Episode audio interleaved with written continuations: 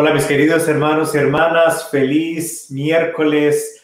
Hoy gusto estar con ustedes y como ustedes están viendo, tengo a una gran invitada el día de hoy, que es la imagencita de nuestra querida Virgen de Zapopan desde eh, Jalisco. Un gran regalo que recibí de anticipación por mi cumpleaños. Preciosa, una imagencita hecha completamente de madera, artesanal completamente, con su vestuario de hilo de oro, de eh, tela de hilo de plata, realizado completamente, hecho a mano, completamente por artesanos eh, eh, de, Jalisco, de México, de Guadalajara un, regalo de tener a la imagencita de mi bella Madre del Cielo acompañándome y hoy quise pues traerla acá al estudio para que también nos acompañe y ustedes la puedan apreciar mucho más eh, a esta imagencita, pero ahí ya la tengo en mi, en mi cuarto, en mi dormitorio con su cláusula de vidrio para protegerla del polvo y todo, pero hoy quise traerla aquí con ustedes. Y junto con ella vamos a, a pedir al Espíritu Santo que esté con nosotros y vamos a iniciar con nuestra oración normal que iniciamos este programa diciendo en el nombre del Padre, del Hijo y del Espíritu Santo. Amén.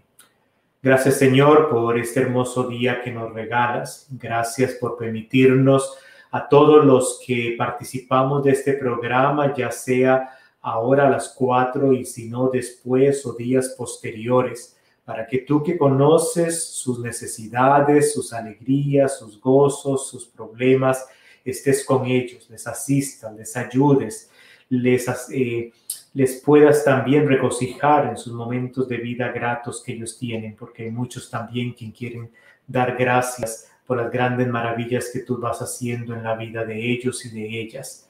Te pedimos que envíes el Espíritu Santo sobre nosotros, sobre cada uno de nosotros, para que podamos realmente ser evangelizadores, llevar la palabra de Dios con nuestro testimonio de vida donde vayamos, que la gente pueda realmente tener un encuentro con Cristo resucitado al encontrarse con nosotros. Gracias Señor y quedamos reunidos en el nombre del Padre, del Hijo y del Espíritu Santo. Amén. Bueno, primero el cafecito, y eh, que está riquísimo, calentito, recién hecho. Y vamos a ver si alguien ha puesto. Veo ahí que hay varios mensajitos. Algunos ya estuvieron poniendo cuando teníamos el cronómetro. Vamos a ver, dijo un ciego y nunca vio. Eh, un saludo grande. Aquí tenemos a Elizabeth Pérez, a Wendy Vázquez. Tenemos también a nuestra amiga Evelyn Rivera. Aquí tenemos a Marco Toala que ese no lo habíamos puesto todavía. Muchas gracias, un abrazo. A, tenemos a Yesenia Toro, esposa de Gerardo Mora, un saludo grande. A Danesca Pineda, que es la esposa de William Pineda, un saludote, siempre fiel, encafeteando con el padre Lalo. Licha también, que es una fiel clienta, diría un comerciante, es una fiel, fiel feligrés de eh, San Camilo, que ahora aunque no esté ahí, ella sigue conectada y con nosotros en cada programa que realizamos de Cafeteando con el Padre Lalo. Un abrazo inmenso, grande. Tenemos también a Anita Banda y a toda su familia. Un saludo. Vemos acá a Marta García también desde eh, el área de Maryland. Tenemos a Alejandrina González que mandó un saludo también de manitas. Tenemos a ver, es la misma que está por ahí. Tenemos a Maribel Castillo aquí en el área de Triangle. Tenemos a Glotilde, buenas tardes, un saludo grande. Alicia Chicas también, que está saludando, ya está conectada por medio de YouTube. Tenemos a la familia Argueta Beltrán, un saludo también a ustedes. Tenemos a Javier, hoy, mire, hoy Javier nos está conectando, nos está desde Facebook, nos está viendo y ha puesto acá un saludo. Dice pura vida May, así dicen los costarricenses, un saludo grande. Javier, gracias. y eh, que ahorita van a estar de manteles largos en su ordenación la próxima semana. Saludos Alejandrina, ya ahora sí ya escribió. Saludos Padre, cafeteando con el Padre Lalo. Dios lo bendiga siempre y lo cuide. Amén, amén, amén. Bueno, esos son los mensajitos que tenemos hasta el momento. Quizás se me escapó alguno por ahí porque el sistema pues no pone todos. Aquí tengo a Leticia, buenas tardes, dice cafeteando con el padre Lalo. Aquí estamos, sí, cafeteando, nada más ya voltear la taza por estar viendo aquí los controles. Tenemos a Hilda también aquí desde Triángulo. Un saludo fraterno a nuestra querida cantante de Triángulo. Bueno, hoy el programa tenemos tres preguntitas específicas. Como ustedes eh, han visto cuando se pone todo en el sistema y salió desde ayer, que eh, son tres preguntitas eh, y va, una es de, de liturgia, que la he dejado de última, una es vocacional y la segunda pues es simplemente de un concepto de, interpretación para poder tener entendimiento de lo que eh, eso significa cuando nos lo encontremos en un pasaje bíblico.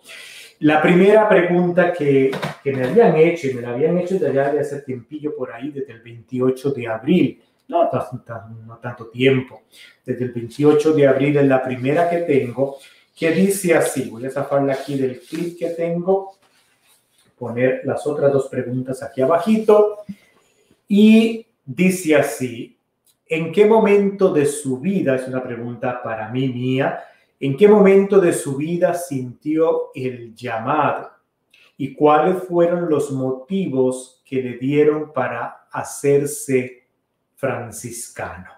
Entonces, es una pregunta vocacional cuando sentí yo el llamado franciscano y cuál fue el motivo que no me hice jesuita o, marista o otra congregación religiosa. ¿Por qué franciscano? Bueno, cuando sintió, no es de sentir, habría que empezar por ahí. Eh, se va discerniendo, esa es la gran palabra en la parte vocacional, uno va discerniendo. En todas las vocaciones ese es el proceso, igual como cuando están los novios, eh, tienen que discernir si realmente esa es la persona con la cual ustedes quieren vivir el resto de su vida, que ustedes consideran que Dios le está dando para el sacramento del matrimonio, el que va a ser su esposo, el que va a ser el padre de sus hijos, para toda la vida. Y es un proceso de discernimiento. No es de la noche a la mañana que usted se levantó y dijo, ya este es el hombre para ser mi esposo o esta es mi mujer para ser mi esposa. Lo mismo es en la vocación religiosa. Hay que empezar, la vocación que me está preguntando es vocación religiosa, porque eh, tengo dos vocaciones, la vocación sacerdotal y la vocación religiosa, de vida consagrada. Y en ese sentido es un llamado de que uno hace, es un llamado a quien lo hace Dios. Dios es el que te llama y tiene que haber dos partes. Tiene que haber una persona que llama y la otra parte que es la que responde, obviamente, a ese llamado. y yo recuerdo lo que tengo en mi memoria, aún cuando yo estaba en el colegio, que estaba involucrado, siempre pasé muy chico metido con las cuestiones de la iglesia. Nunca fui monaguillo y esas cosas, pero sí fui lector en mi adolescencia.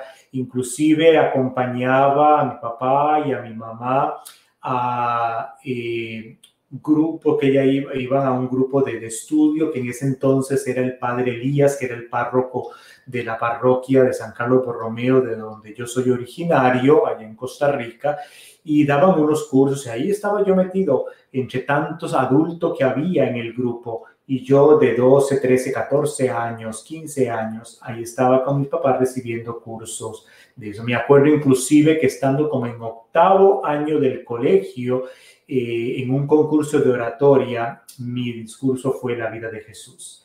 Ese fue todo un discurso de todos unos 30 minutos sobre Jesús en un concurso de oratoria. Eh, cuestiones de ese tipo. Ya después, cuando uno va entrando un poquito más a la adultez, ya cuando estaba en último año del colegio y que ves que los demás compañeros buscan que qué vas a estudiar, que van a la universidad y todo eso, yo relegué mucho, dejé a un lado ese sentimiento que llamaba de querer ser sacerdote o de querer ser religioso. Pero bueno, ya después de la vida, ya con adulto, cuando yo ya ingresé con los frailes, estando en el primer noviciado que yo estuve, que realicé con la provincia de eh, San Pedro y San Pablo de Michoacán, en México. Estando en ese noviciado, estamos hablando que era en el 2000, perdón, antes del 2000, en el 1997-98, fue cuando yo ingresé a la vida religiosa en México. Y mi mamá me mandaba cartas. En aquel entonces no existía la tecnología como hoy. Estamos hablando de hace ya casi 23 o 24 años. Eh, llamar por teléfono a otro país era súper caro y solo nos permitían una vez al mes nada más.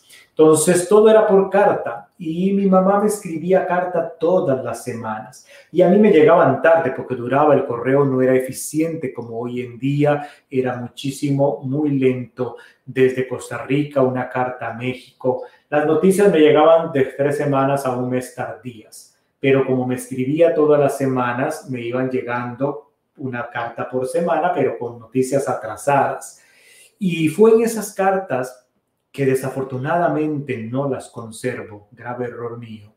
Eh, mi mamá me contó o me empezaba a contar historias de cuando yo era chico, de que cuando yo tenía la edad de, de cinco años, seis años más o menos, yo jugaba con los amiguitos del barrio de, eh, y que eran parte de familia o vecinos, yo jugaba de celebrando misa, que me ponía una camisa eh, blanca grande de mi papá y eh, ponía una mesa y jugaba de que yo era sacerdote y celebraba misa.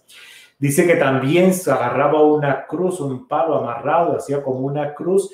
Igual me ponía una camisa grande de mi papá y por la calle del barrio y con los amiguitos atrás jugaba de hacer una procesión. Yo iba adelante con la cruz y los demás amiguitos míos iban detrás mío a, eh, participando, que es que de la procesión. Yo de eso casi no me acuerdo, muy, muy, muy, muy poco, no me acuerdo.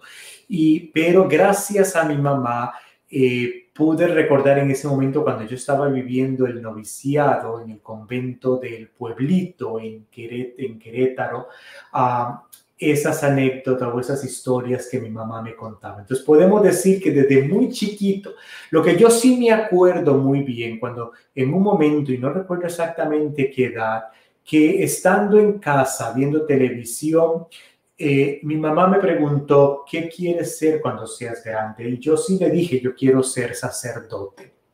Entonces ella me dijo, ¿quieres ser sacerdote como el padre Elías, que era diocesano, un sacerdote diocesano, normal, los sacerdotes que ustedes conocen, que era el párroco de la parroquia en la cual yo, yo pertenecía? Y eh, me dice, como el padre Elías. Y yo le dije, no, como el padre Elías, no, como ellos. Y señalé la película que estábamos viendo en ese momento. Y la película que estábamos viendo era la película de Marcelino, Pan y Vino que es de unos frailes, es de un niño que es huérfano, que uno, los frailes lo adoptan, viven en el convento, y ahí es donde eh, eh, yo veía los frailes por película, porque nunca había visto un fraile franciscano eh, en persona. En ese momento la, la diócesis, que actualmente la diócesis de Ciudad Quesada, que en aquel entonces no era todavía diócesis, sino que pertenecía a la diócesis de Alajuela, a otra diócesis, y todavía no habían frailes en el norte como hay hoy en día, que en unas parroquias del norte en frontera con Nicaragua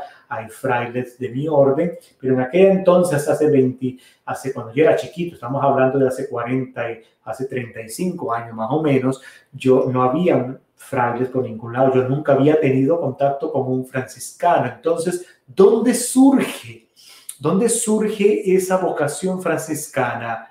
surge de las hermanas religiosas de la Inmaculada que ellas administraban el colegio de la Inmaculada que quedaban a 300 metros de la casa donde vivían mis papás, del barrio donde yo vivía.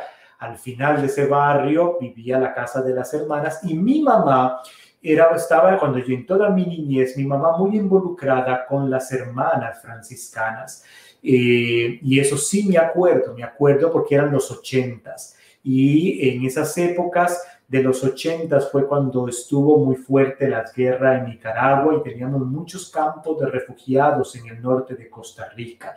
Y mi mamá junto con una monjita que se llamaba Dioxtemira, organizaban muchas cosas para recuntar alimentos, ropas, para distribuir en los campos de refugiados. Y me acuerdo muy bien ir ahí con mi mamá. Se dice un dicho en Costa Rica de andar oliéndole los pelos a mi mamá eh, o entre las faldas de mi mamá y de las monjas franciscanas, que yo chiquitillo Estamos hablando de 8, 9, 10 años, 11 años, ayudando con mi mamá y las hermanas franciscanas en clasificar ropa, juguetes, libros, alimentos. Inclusive me acuerdo que fuimos a uno de esos campos de refugiados en Santa Rosa de Pocosol, al norte de Costa Rica, donde había un campo de refugiados, a distribuir comida, distribuir ropa, distribuir juguetes.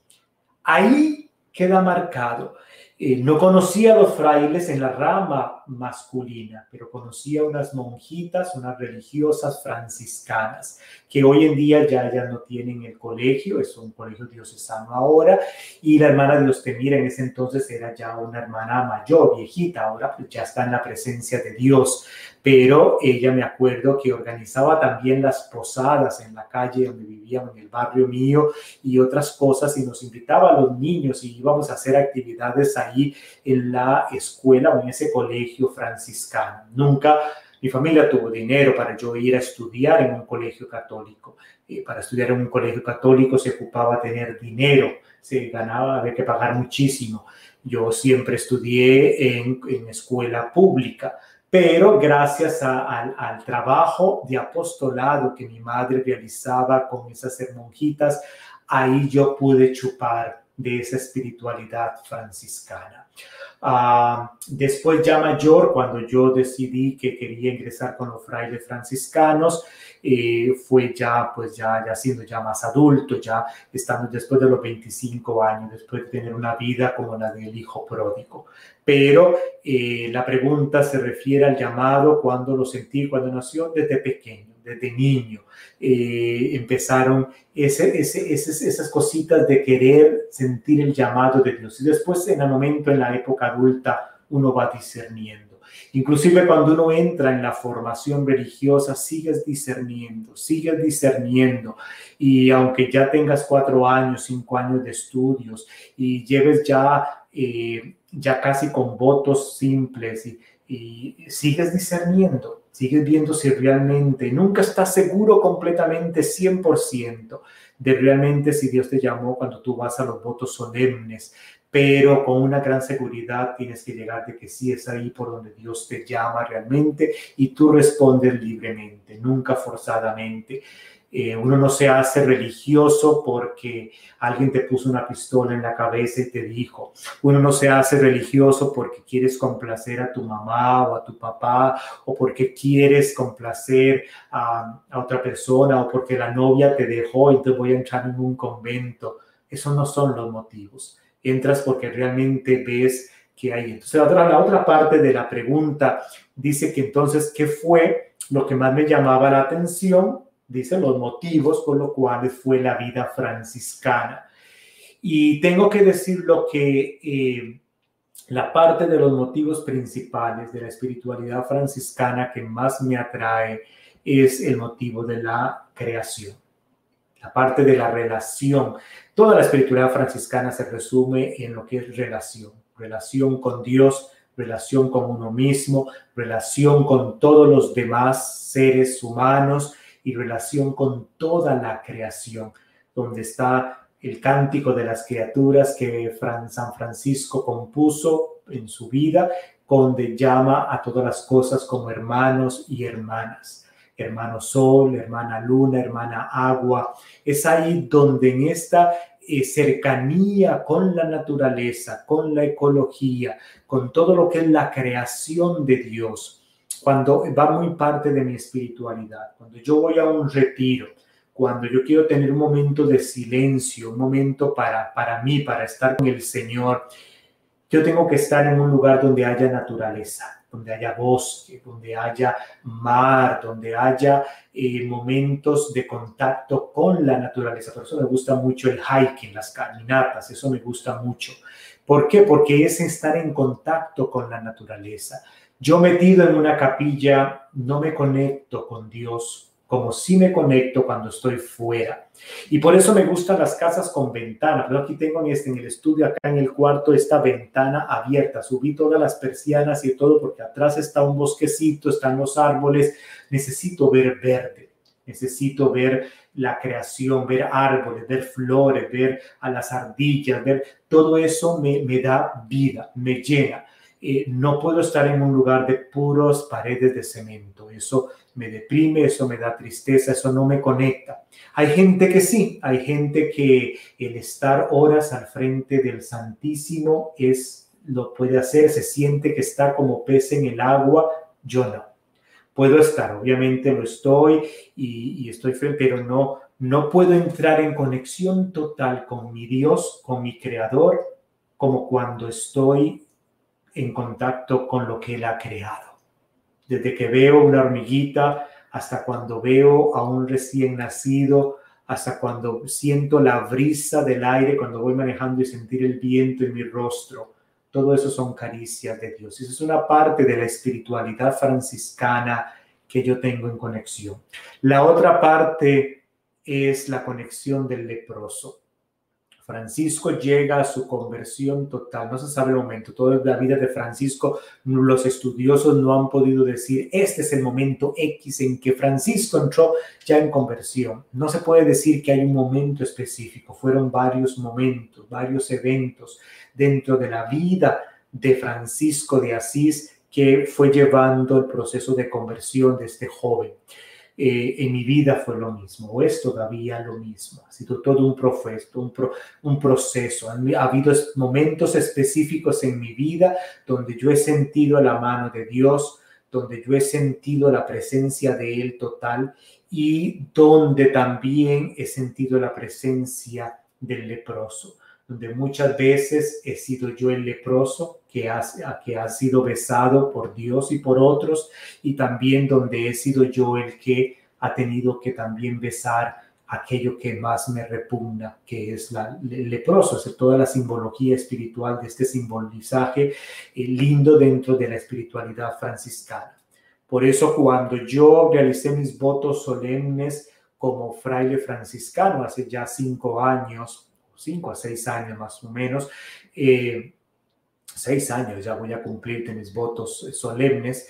Eh, del dinerito que la gente me regaló esa vez de regalo, yo me pagué a hacer una imagen mexicana también hecha de madera preciosa, que esa la tengo en la oficina en mi parroquia, de Francisco besando el leproso porque cuando está besando el leproso, aquel que nadie quiere, aquel que todo mundo discrimina, aquel que todo mundo tiene como muerto, lo tiene aparte, es Cristo mismo que está besando. Entonces el artista que me hizo esa escultura, que es una escultura única, hecha única, porque él la hizo únicamente para mí, eh, de madera preciosa, con toda la, la, ah, la forma artística de que hacían... Ah, eh, imágenes en el pasado, él utilizó todos los métodos de la época antigua, de la época de la colonización que usaban las, para las imágenes de madera, con toda la forma de hacerlo, curarlo y todo.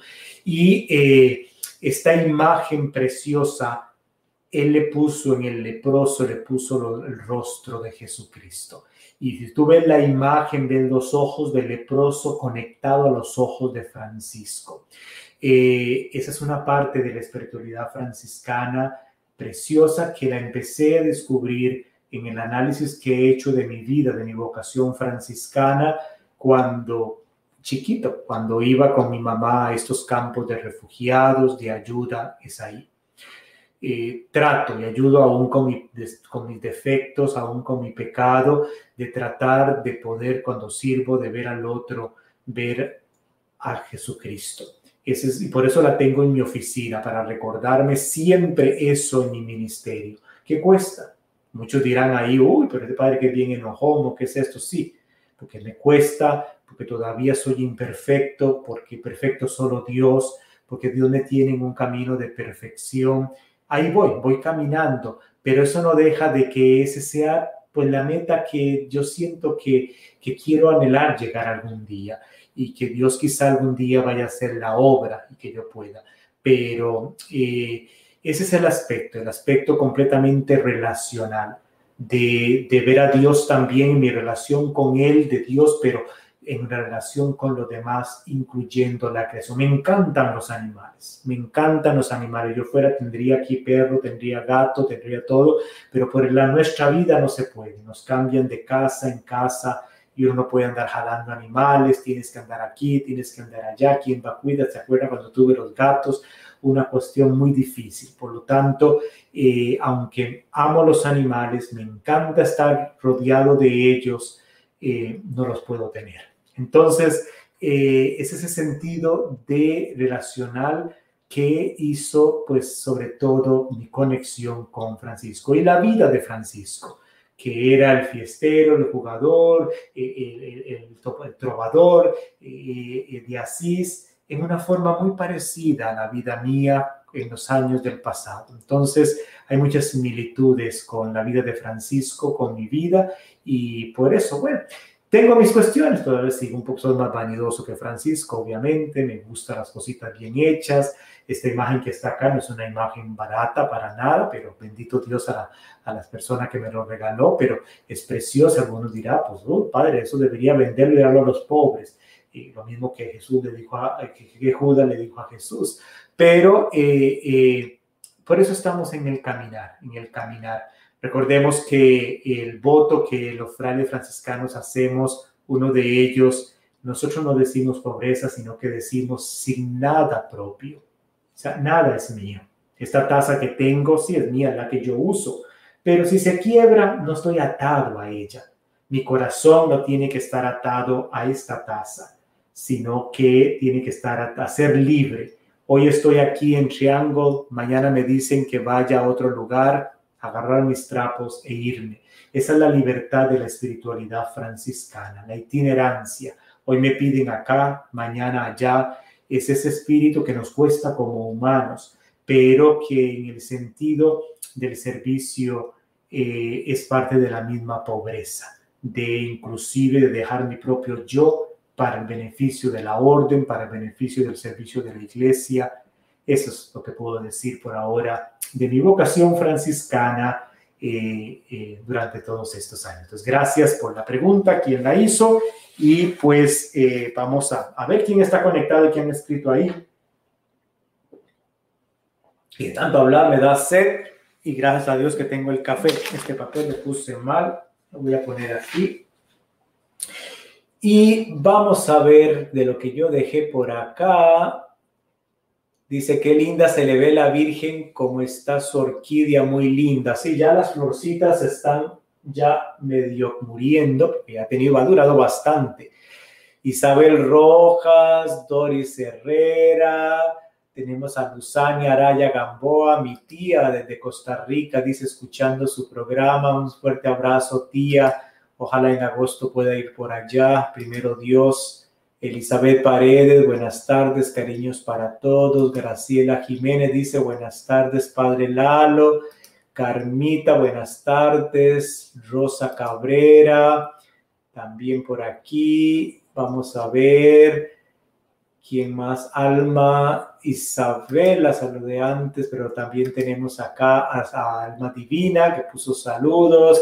A Norma, saludos, un abrazotes a Leticia, que hemos tenido en oración a su nieto, gracias a Dios se ha venido recuperando, que tuvo el accidente. Dice, qué hermosa conversión, Padre Lalo, su historia de su vida que nos compartió hoy, gracias. Pues estamos, la conversión no ha terminado, la conversión sigue, termina, es un proceso, sigue caminando. Hay muchas cosas todavía que Dios tiene que hacer con este que está aquí al frente de ustedes. Esther Reyes, paz y bien, que es franciscana, seglar. Un gusto saludarte. Tenemos a Mana Pereira. Nunca cambie, Padre Lalo. aunque sea lo enojón, que no cambie, porque me dicen que soy muy bravo. Y Orlinda Turcios, un abrazote también que nos está sintonizando por YouTube. Bueno, vamos a la siguiente pregunta, porque aquí no vinimos a estar aquí hablando solo del Padre Lalo. Eso lo respondí porque lo preguntaron, pero no es como que uno tenga que andar hablando mucho de uno nada más. Dice, Padre Lalo, ¿cómo está? Dios siga bendiciendo y creciendo su fe. Feliz día. Quiero hacerle una pregunta. ¿Qué es un eunuco? Esa es la pregunta. ¿Qué es un eunuco? Y pues es una palabra, obviamente, eh, que se usa en nuestra sociedad, en nuestra vida. Un eunuco es un eunuco. ¿Quién es un eunuco? Un hombre que no tiene testículos. Ese es un eunuco. Entonces, si tú lo buscas en el diccionario, va a decir que un eunuco es un varón castrado. Como castramos a un animalito, al perrito, lo castramos para que usted no tenga ahí eh, eh, perritos más chiquititos en la casa, si tiene perro y perro, eh, se castran. Igual, un eunuco es el nombre de un ser humano, varón, que es castrado. Dice, la privación de los genitales externos masculinos y puede efectuarse de manera parcial o total. La manera parcial es la castración propiamente dicha, cortar, es decir, la extirpación por corte o la inutilización por golpes que han habido. Un hombre le se golpeó los testículos y obviamente perdió un testículo en el golpe que le dieron o que se dio. entonces queda eunuco, queda castrado. Es la palabra específica que se utiliza para un hombre que no tiene testículos, ya sea porque fue castrado, porque le cortaron o porque por un accidente los perdió, es lo que se le llama un eunuco. Eh, en el Evangelio aparece en Mateo, en el capítulo 19, perdón, en el versículo 12, cuando Jesús dice, pues hay eunucos que nacieron del vientre de la madre y hay eunucos que son hechos eunucos por los hombres y hay eunucos que mismos se hicieron eunucos por causa del reino de los cielos. El que sea capaz de recibir esto, que lo reciba. Este pasaje está cuando Jesús está explicando la cuestión de, de la parte del matrimonio, de que cada hombre que qué va a pasar cuando no muera y de la parte si acepta el divorcio o no divorcio, qué sé yo, en este pasaje en el capítulo 18 y 19 de Mateo. Y Jesús habla aquí del eunuco. El eunuco es un hombre que físicamente, como le hemos dicho, es incapaz de casarse en aquel entonces porque es castrado, no puede tener hijos.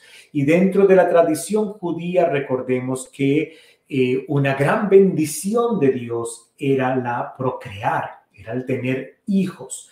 Se veía como una gran bendición de Dios tener descendencia y al usted de no poderle servir, no tener los testículos porque nació sin ellos o porque, perdón, o porque fue un accidente o alguien se los cortó o algo pasó, entonces obviamente no podía tener hijos, no podía ofrecer a su esposa algo tan importante y por eso no se podía casar nunca. Un hombre llega a ese estado ya sea por causas naturales, que naturalmente no tiene testículos, así nació, nació sin testículos, tiene pene y todo, pero no tiene testículos, o nació así del vientre de su madre, así nació natural, o porque así fue hecho por los hombres, alguien lo castró, alguien se los cortó, se los quitó.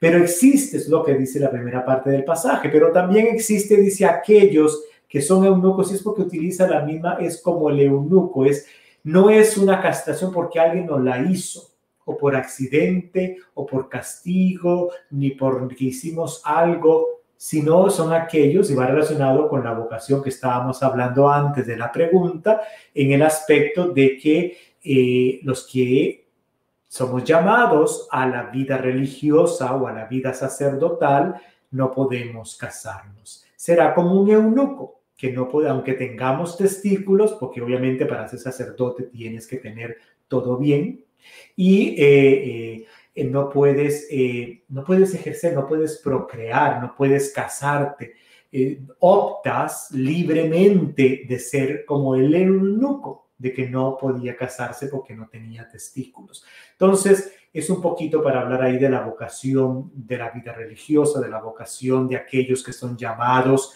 a que, que, no son llamados a la vida matrimonial, sino más bien son llamados a otro tipo de vocación. Eh, aunque tengan los testículos, pero van a estar en una misma condición como aquellos que no los tienen. Entonces, es ese sentido. Entonces, cuando, cuando vean esa palabrita, un eunuco es un hombre que no tiene testículos. ¿Ok?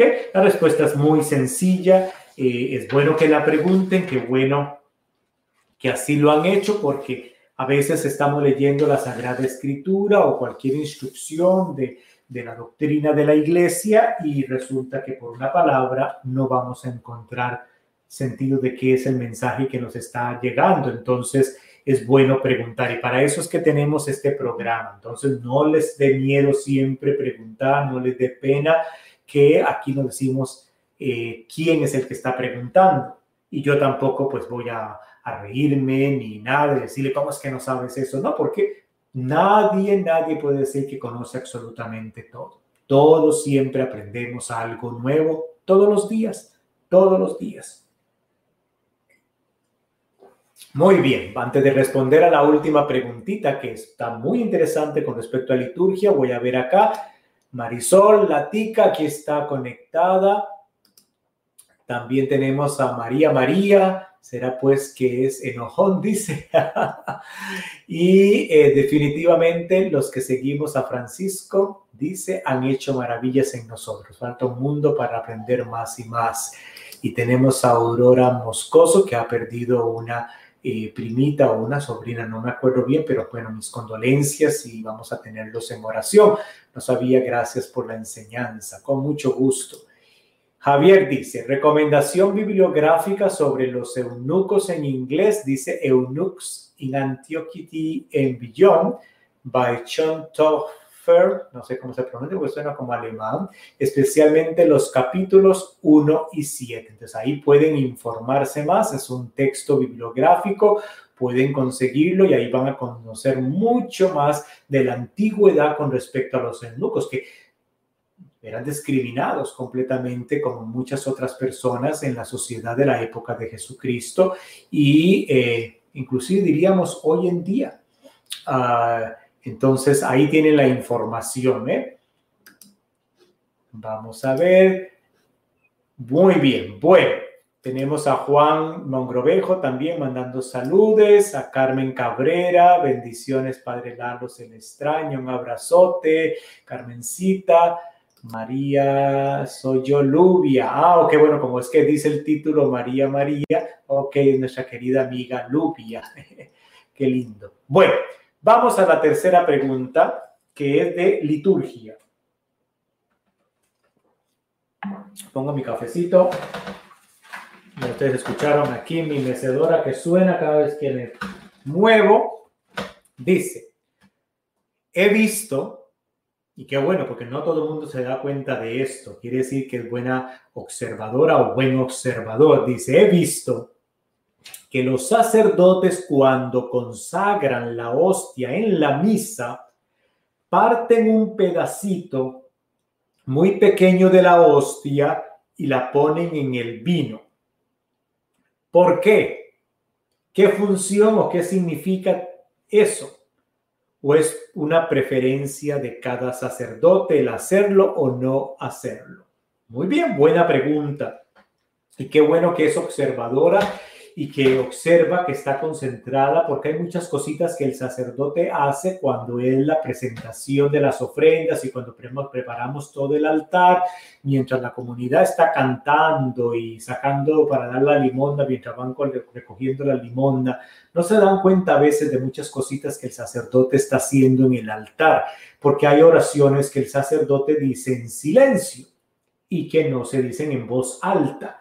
Y una de ellas es cuando está haciendo esto. Ya esto es después de que ya ha sido consagrado el pan y el vino. Ya no tenemos pan y vino, sino lo que tenemos es el cuerpo y la sangre de Cristo. Y en ese momento, cuando se están dando la paz, el sacerdote hace algo con la hostia principal, con la hostia grande.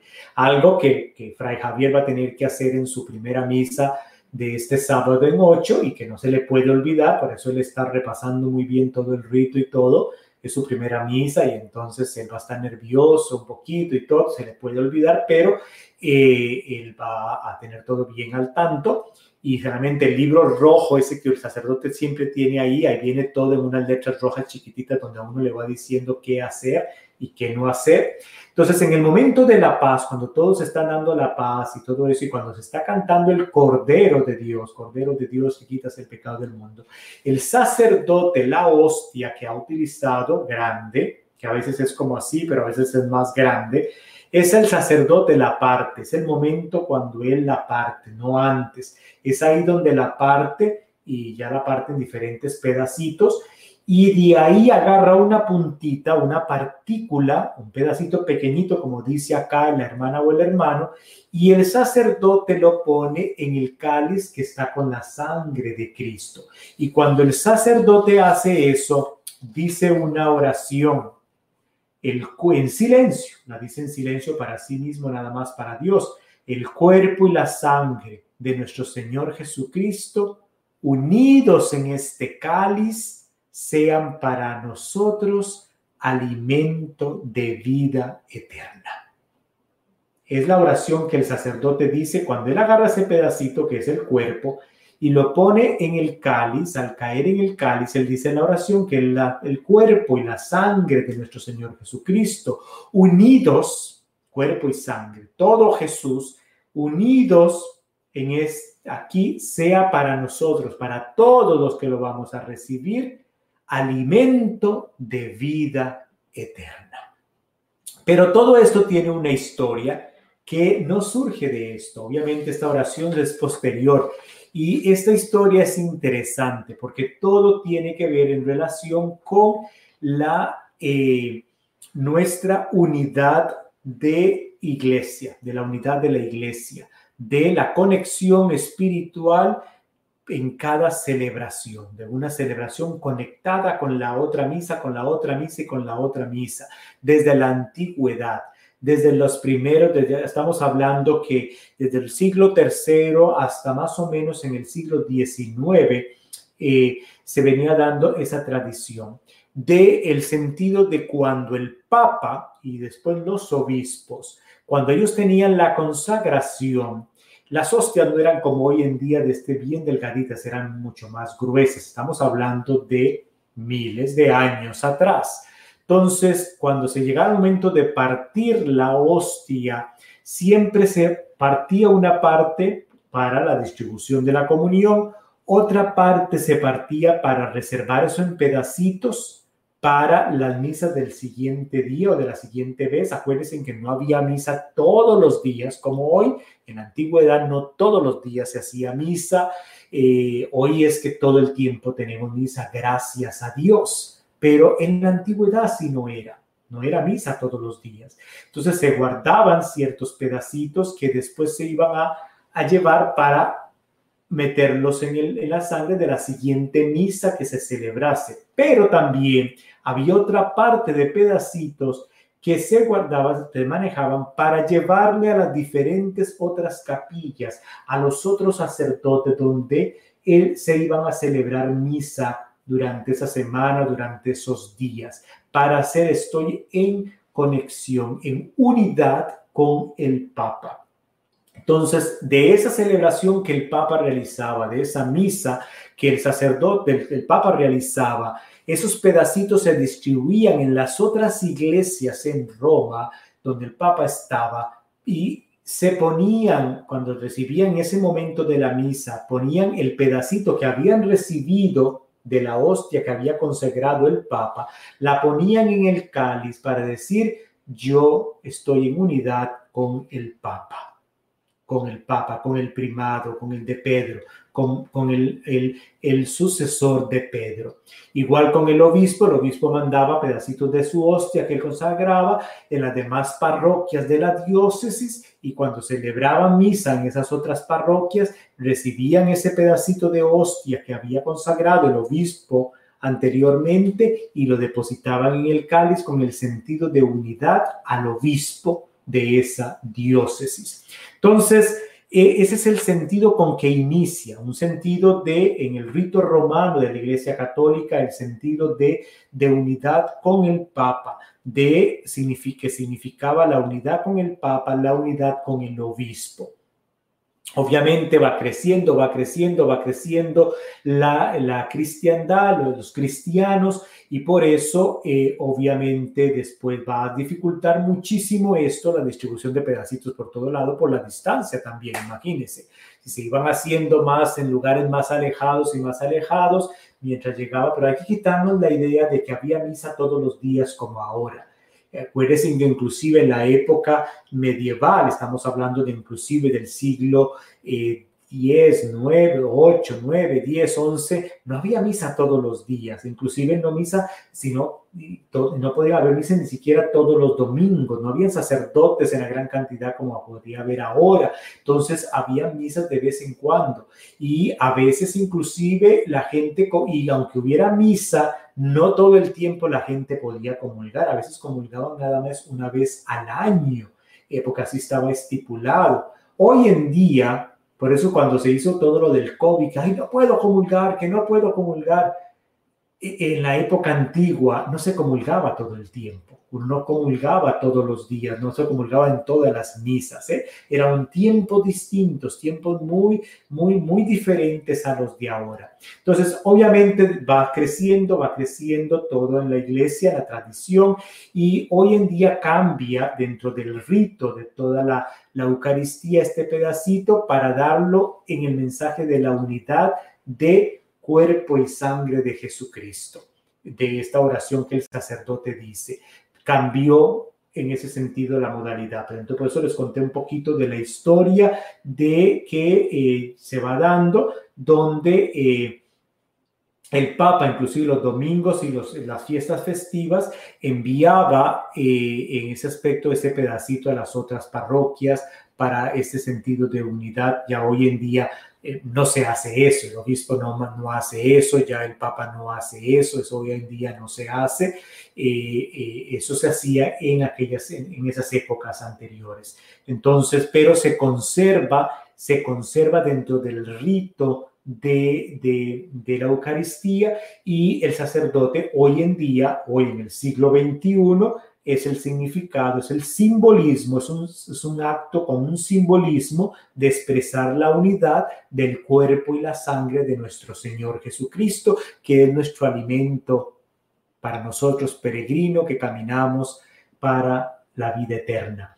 Y entonces eh, ese es el sentido de hoy en día, pero no nació con ese sentido. ¿eh? Y si el sacerdote no dijo la oración ese día, se le olvidó ponerla ese día, nada pasa. No es para que haya Eucaristía, esas son partes secundarias dentro de todo el rito. Eh, se le olvidó ese día al sacerdote poner el pedacito, ay, ya, ya no es el cuerpo y la sangre, no, eso acuérdense que es después de la consagración, ya, es, ya tenemos el cuerpo y la sangre de Cristo ahí. Que el sacerdote no lo haga, se le olvidó hacerlo, nada pasó pero eh, eh, lo único que no puede cambiar el sacerdote dentro de la misa son las palabras consagratorias del cuerpo y la sangre de Cristo. El sacerdote tiene que decir las palabras que están en el misal romano, que son las mismas palabras que Jesucristo dijo en la última cena. Eso el sacerdote no puede cambiarlo otras oraciones dentro de la misa, el sacerdote puede modificarlas, puede cambiarle un poquito por allá y nada pasa. Generalmente nosotros los sacerdotes seguimos todas las rúbricas que ahí están para mejor no confundirnos, pero que no se dice o que cambió eh, ese pedacito de echarlo ahí, no hay ningún problema. Pero ese es el significado ¿eh? de hacerlo de, dentro de la misa. ¿Ok? Bueno, entonces ahí está respondida la pregunta de con respecto a la liturgia, que eh, tiene todo una, un preámbulo eh, de historia desde las primeras Eucaristías que se celebraban eh, en nuestra iglesia hace miles de años ya. Bueno, mis queridos amigos, voy a tomarme mi último traguito de café que ya debe estar más frío. En efecto, está frío, pero sigue sabiendo a café. y entonces vamos a ver quiénes están aquí diciéndonos algo. Estamos aquí, dice Chique Guzmán, Dios lo bendiga, Padre, muchas gracias, que Dios te bendiga a ti también. Sonia Maldonado, tenemos también, ¿qué dice más Javier aquí? Dice así, es primera y más importante ley de la liturgia, leer lo que dicen las letras negras y hacer lo que dicen las letras rojas. Eso para él que va a ser sacerdote, exactamente, así le enseñaron en sus cursos de liturgia, que vamos a estar todos en su primera misa. Verónica Díaz, dice Javier, saludos. Fray Javier, paz bien. Después tenemos acá Evelyn. ¿Y qué sucede cuando la persona recibe el cuerpo y no el vino? Recuerden muy bien que dentro de nuestra doctrina cristiana, cuando tú recibes solo el cuerpo, estás recibiendo todo Cristo. O cuando tomas nada más la sangre, estás recibiendo todo Cristo. Eso está dentro de la doctrina cristiana católica. Eh, sabemos muy bien, en todos nuestros países solo comulgamos con el cuerpo y la sangre de Cristo todos los fieles. Aquí en Estados Unidos es donde comulgamos los fieles y todos bajo las dos especies, sangre y vino.